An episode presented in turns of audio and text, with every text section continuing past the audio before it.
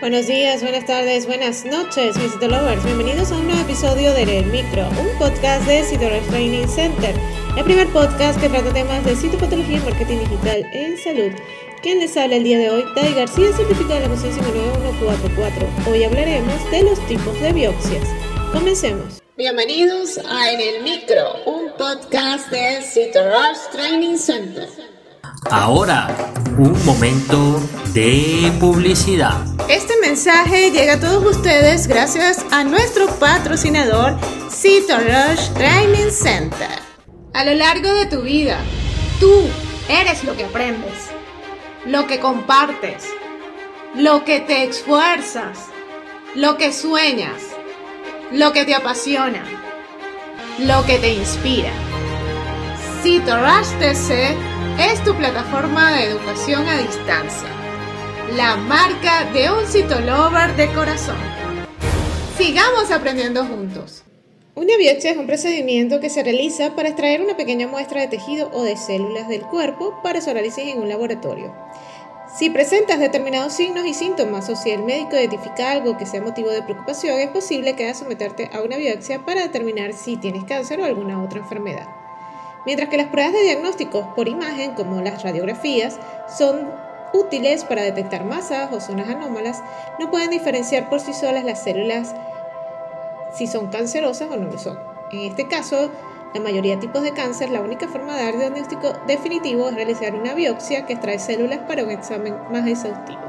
En la última entrada del blog le he dejado un esquema de los tipos de biopsia que me estaban preguntando en, en el WhatsApp, ¿ok? Entonces hay diferentes tipos de biopsias, biopsias sponge, que es la toma de un cilindro de tejido que varía de 1 a 6 milímetros de diámetro. En el caso de la piel comprende epidermis, dermis y tejido celular subcutáneo.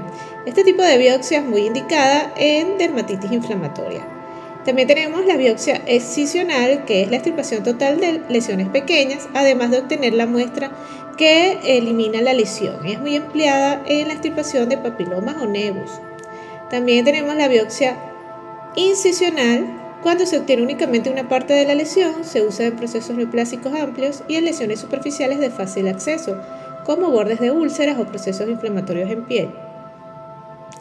También tenemos la biopsia por raspado, se raspa con bisturí la epidermis o la porción de la dermis, se usan las lesiones névicas superficiales y nunca se la utiliza para una sospecha de una lesión melanótica, ni en neoplasias esofíticas en las que se ha planeado recesión quirúrgica como tratamiento.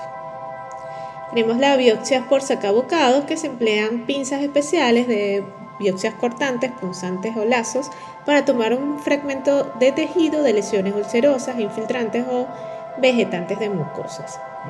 También tenemos la biopsia por punción aspiración. En este caso se toma la muestra mediante la introducción de una aguja fina y en una jeringa. Muchas de estas veces solo permite obtener material líquido o semilíquido. Es muy utilizada en nódulos linfáticos, masas tumorales superficiales de cabeza y cuello, tiroides, glándula mamaria, nódulos hepáticos, etc. También tenemos la biopsia por curetaje, que es la toma de muestra de cavidades con el empleo de curetas, técnica muy empleada en estudios de endometrio. Si te interesa profundizar más en el tema, te invito a registrarte en la plataforma en el training de técnicas histológicas de cuatro meses, un diplomado, donde aprenderás no solo los tipos de biopsia, sino también todo el procesamiento técnico histológico. Y si te gustó en el micro, la mejor manera de apoyarnos es que compartas este podcast con tus amigos. Puedes escucharnos en cualquiera de las plataformas digitales disponibles como Spotify, iTunes o Google Podcast o directamente en nuestra página web citorostc.com slash podcast. También no olvides seguirnos en las redes sociales como arroba Nos escuchamos en una próxima emisión.